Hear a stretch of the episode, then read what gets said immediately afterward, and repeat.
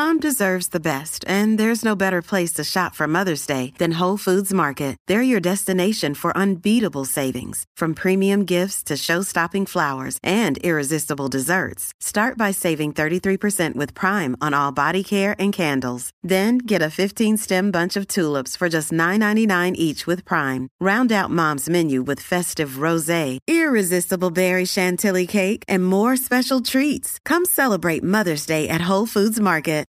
Look, Bumble knows you're exhausted by dating. All the must not take yourself too seriously and 6 1 since that matters. And what do I even say other than hey? well, that's why they're introducing an all new Bumble with exciting features to make compatibility easier, starting the chat better, and dating safer. They've changed, so you don't have to. Download the new Bumble now. From sponsoring cultural events to partnering on community projects, creating youth programs to supporting first responders, at MidAmerican Energy, caring about our community goes beyond keeping the lights on. It's about being obsessively relentlessly at your service.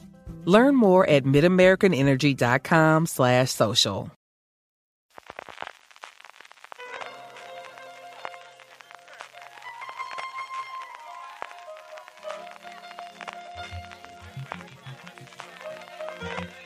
Estás escuchando Fuera de Series con CJ Navas.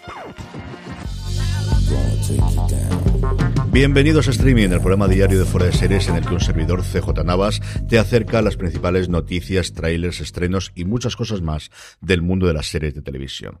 Empezamos con el follow-up. Ayer comentábamos cómo la Unión Europea daba luz verde a la adquisición de eh, la Metro Goldwyn Mayer por parte de Amazon y hoy ya es definitivo, ya ha tenido el beneplácito en Estados Unidos. Había ciertos rumores de que la nueva administración Biden quería hacer un ejemplo y a lo mejor podría poner impedimentos a Amazon porque quiere regular un poquito las tecnológicas. El patio está muy revuelto con este tema en Estados Unidos, pero al final todo está aprobado, 8.500 millones de dólares para hacerse con las más de 4.000 películas y más de 17.000 episodios de televisión que se dice pronto que forman parte del catálogo de la histórica Metro Goldwyn Mayer. Entre ellos, toda la franquicia de Rocky y las continuaciones con Creed, El silencio de los corderos, Telma y Luis y en el apartado de tele, mm, series de éxito como El cuento de la criada, que le valió en su momento un Emmy a Hulu, que era donde se estrenaba en Estados Unidos, y luego la franquicia de Superviviente en Estados Unidos.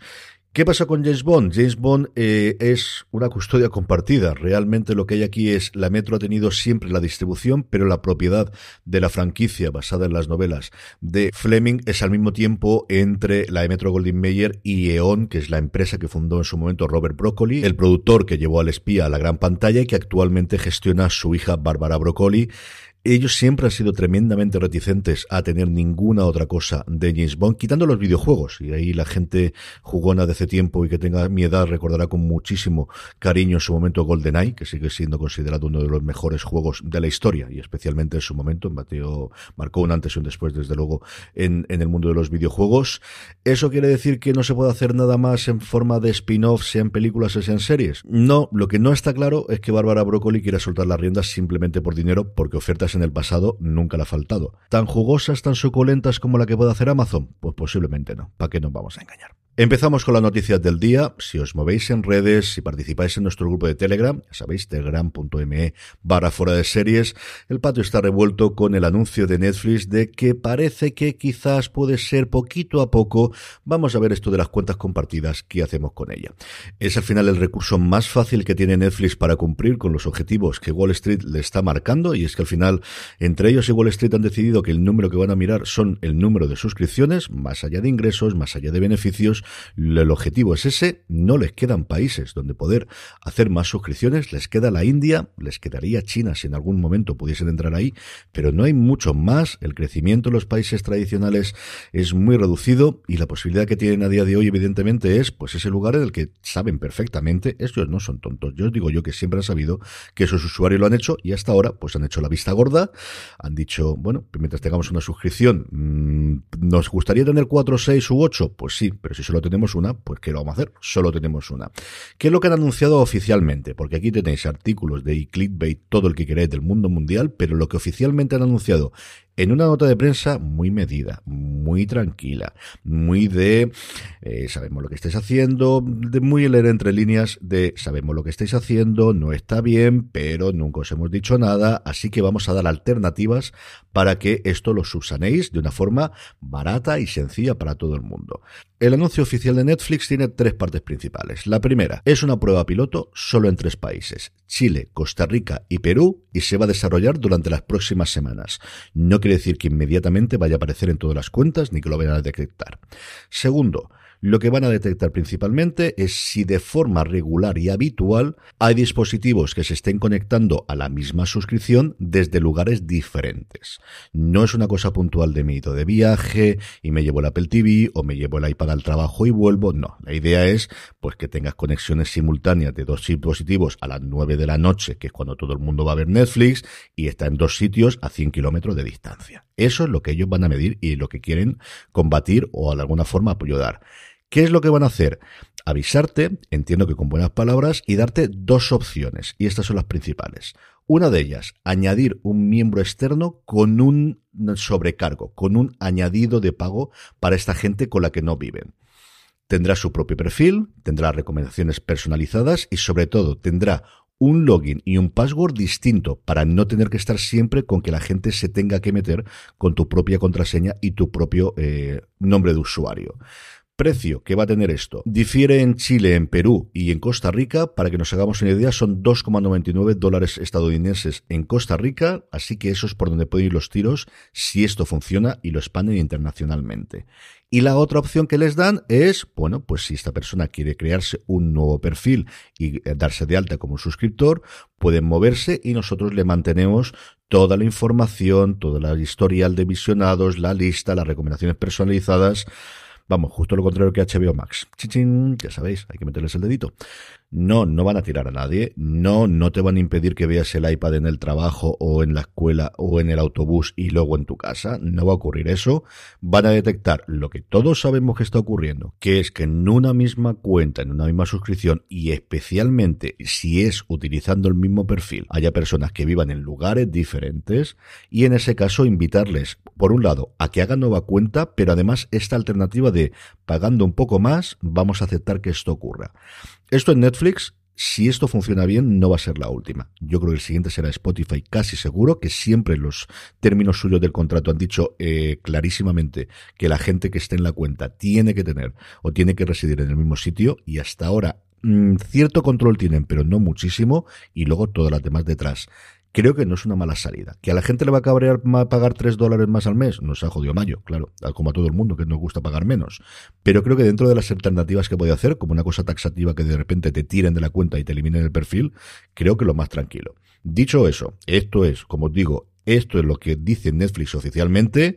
Gritos, chillidos y de demás podéis encontrar en las redes sociales, YouTube, eh, Twitch y donde queráis, que para eso están. Más cositas, proyectos que empiezan a tener fecha. The Flight Attendant, la serie de HBO Max con Cali Cuoco, va a llegar el 22 de abril. Hay un pequeño teaser que podéis encontrar en las notas. Mediaset España adquiere los derechos de emisión de Servidor del Pueblo, la serie que lanzó la carrera política del presidente ucraniano. Antes de ayer se confirmó que en Estados Unidos lo había comprado Netflix y era cuestión de tiempo saber quién iba a tenerlo en España. Va a tener unas ventas internacionales estas series que jamás habrían pensado desde luego.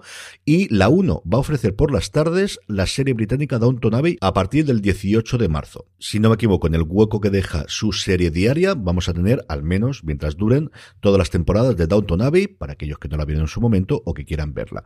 A ver qué tal le funciona a televisión española. Tengo curiosidad por los números que puede hacer. Nuevos proyectos. Netflix eh, encarga una serie animada sobre Kung Fu Panda con Jack Black en la versión original, volviendo a poner la voz de Po. Serializados Fest, que anuncia ya sus fechas para sus ediciones de este 2022, volverá a ser simultáneamente en Barcelona y en Madrid, y luego en edición online en Filming Barcelona del 18 al 23 de octubre, En Madrid del 29 al 28, de martes al viernes, y en Filming del 18 al 30 de octubre. Al mismo tiempo, abre el plazo de inscripción de series para productores y distribuidores que hasta ahora no hayan visto sus series en España, en un formato que les está funcionando muy bien. A ver si este año me puedo acercar a las dos ediciones o al menos a una de ellas, que llevo mucho tiempo queriendo ir y todavía, con la pandemia por en medio, no he podido ir.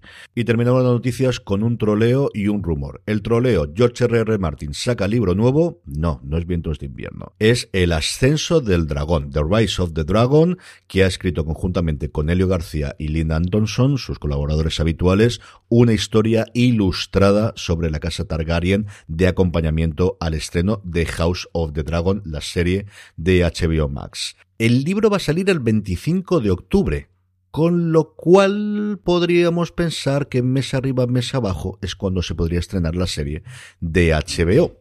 Igual no, igual no se sorprenden y la estrenan en mayo.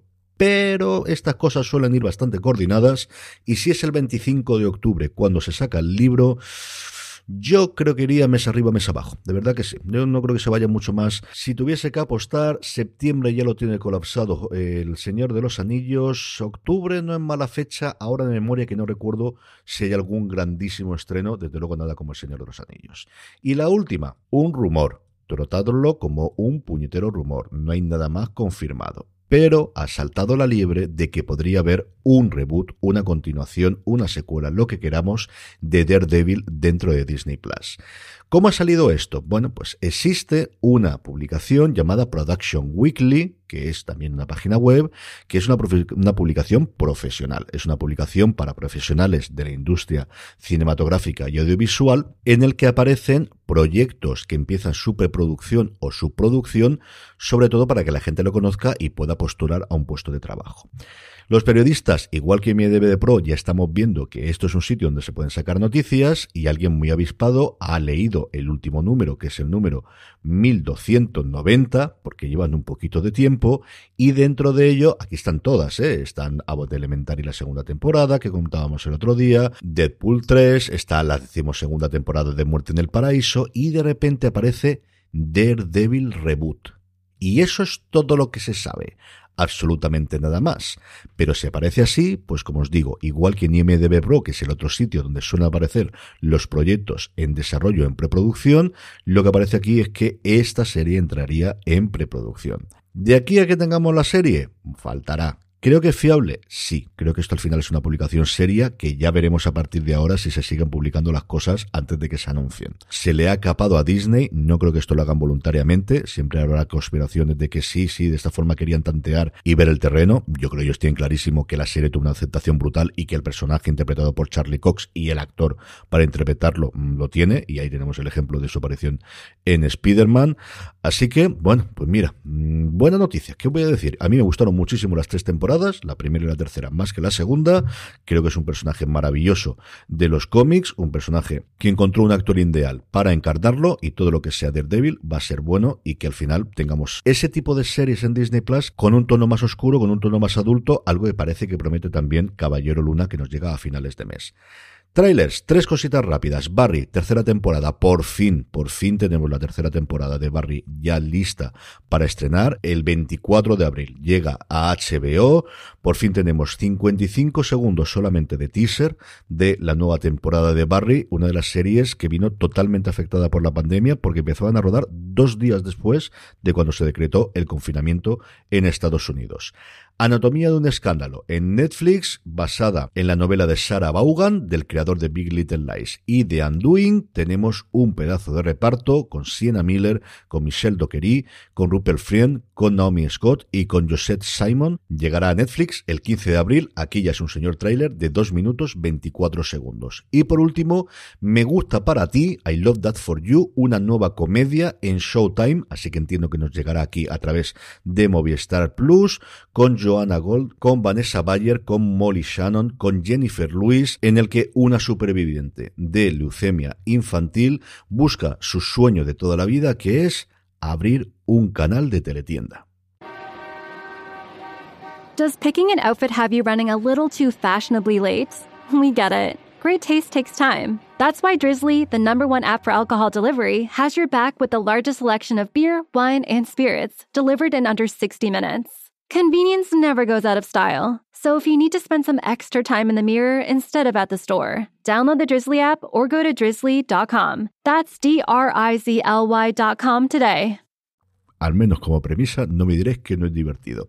Hablando de trailers, es probable, es posible, si no pasa nada, que este sábado por la mañana empiece a hacer aquello que os prometí de un repaso semanal a todos los trailers a través de únicamente Twitch, twitch.tv barra fuera de series, que no lo tenéis, os dais de alta, que es muy fácil y así me seguís. Vamos a experimentar, hice una cuesta en Telegram y también a través de redes sociales y parece que el momento que a mayor número de gente le apetecía que tuviésemos este repaso, vamos a probar, que le está gustando esto de hacer cositas en Twitch y vamos a ver qué tal funciona. Estrenos, agarraos. Viernes 18, vamos por partes. La unidad, segunda temporada de Movistar Plus, en este caso la unidad bien amenazada por una amenaza terrorista que les ataca directamente a ellos. Lujuria Last en HBO Max, esta serie nórdica de la que hemos hablado ya varias veces. En Netflix, cuatro estrenos. Monstruos de Cracovia, Eternamente Confusos y Deseosos de Amor. Y las dos que me parecen más interesantes, Humoristas en París. La nueva serie de la creadora de Call My Agent, que sigue a un grupo de cómicos de stand-up, de monólogos en Francia. Y la segunda temporada de Top Boy, esta serie inglesa sobre mafias, drogas, dineros y este tipo de cosas oscura, que quizá ha pasado bastante desapercibida en su primera temporada, que, pero que vale bastante la pena. Y luego para mí los dos grandes estrenos son, por un lado, en HBO Max, DMZ, la adaptación del cómico homónimo que lleva 10 años dando vueltas por Hollywood, solo cuatro episodios, adaptación muy libre porque coge como personaje principal a alguien que es secundario en el cómic, una enfermera que pierde a su hijo en la evacuación de Manhattan cuando una guerra civil en Estados Unidos hace que Manhattan sea una zona neutral, una zona desmilitarizada, que es donde vienen las siglas de. Rosario Dawson interpreta a la protagonista, todo lo que haga Rosario Dawson es bien, yo he podido ver los cuatro episodios que componen la miniserie, el primero de ellos dirigidos por Ava DuVernay, Mm, aquí el asunto es cuántas ganas tenéis de series postapocalípticas en las que hay guerras a día de hoy. ¿Qué queréis que os diga? La factura absolutamente impecable. Rosario Dawson absolutamente imperial. Benjamin Bratt haciendo de pandillero superviviente está maravilloso pero hay que tener el cuerpo para verla. Y luego, la que a mí me ha gustado, porque al final la cabra tira al monte, WeCrash, acerca de la fundación auge y petardazo antes de la salida a bolsa que tuvo en su momento WeWork, centrado en la figura de su fundador, de su cofundador, Adam Newman, y en su eh, pareja, en su mujer posteriormente, Rebecca Newman, interpretados cada uno de ellos por dos ganadores del Oscar, Jared Leto y Anne Hathaway. Yo recuerdo muchísimo esa historia, la seguí prácticamente día a día. Hay un personaje que sale en los primeros episodios, que es Scott Galloway, que es un profesor de la Universidad de Nueva York en Estados Unidos y es un analista y crítico y comentarista del mundo de las finanzas, especialmente de las startups, que hizo bastante campaña, hizo un par de posts durísimos acerca de la evaluación que tenía WeWork, de decir, nos estamos volviendo locos, esto no deja de ser una compañía que alquila mm, locales, que alquila oficinas, no puede ser que tenga este precio, y a mí me ha encantado. Como os digo, soy clarísimamente el público objetivo, ellos dos son dos actores que a mí me fascinan y me gustan, el reparto alrededor, pues paga Apple, así que prácticamente lo que han querido, el rostro más conocido posiblemente sea América Ferrera, que sale a partir del eh, tercer cuarto episodio, si no recuerdo ahora mismo, de cabeza, una serie más en esta oleada que estamos teniendo de fundadores de compañías tecnológicas, que a mí personalmente me ha gustado muchísimo, el gran estreno de Apple TV Plus. De cara al fin de semana, dos estrenos eh, asiáticos que tenemos en Netflix. El sábado 19, 25-21, una joven esgrimista que persigue sus ambiciones y conoce a un chico trabajador que quiere reconstruir sus vidas y el día siguiente, el domingo 20, las inclemencias del amor en un servicio nacional de meteorología. El amor es tan difícil de predecir como el clima para una diligente meteoróloga y su independiente compañero de trabajo. Me está quedando el programa larguísimo, así que vamos a dejar el top 10 de cara a la semana que viene y terminamos con la buena noticia del día y aquí me permitiréis un poquito de spam. Y es que hoy cuando estéis escuchando esto presentamos la segunda edición del Festival Internacional de Series Series Nostrum que se realizará de nuevo en Altea del 22 al 30 de abril. Podéis seguir toda la presentación que haremos en directo a partir de las 10 de la mañana hora peninsular española desde la web oficial del Ayuntamiento de Altea, altea.es, por si tenéis curiosidad de qué tal me sienta un traje. Me vais a ver ahí con el traje, con los concejales, con las autoridades y contando las novedades que tenemos, que os contaré con mucha más tranquilidad el fin de semana en Fuera de Series. Ya sabéis, el domingo a partir de las 11, hora peninsular española, en twitch.tv barra Fuera de Series y permaneced atentos que, que el sábado, si no pasa nada, también en el canal de Twitch, que me apetece mucho probar, experimentar en esta, al menos para mí, nueva plataforma. Con eso terminamos. Gracias por escucharme, que tengáis muy buen fin de semana y recordad, tened muchísimo cuidado ahí fuera.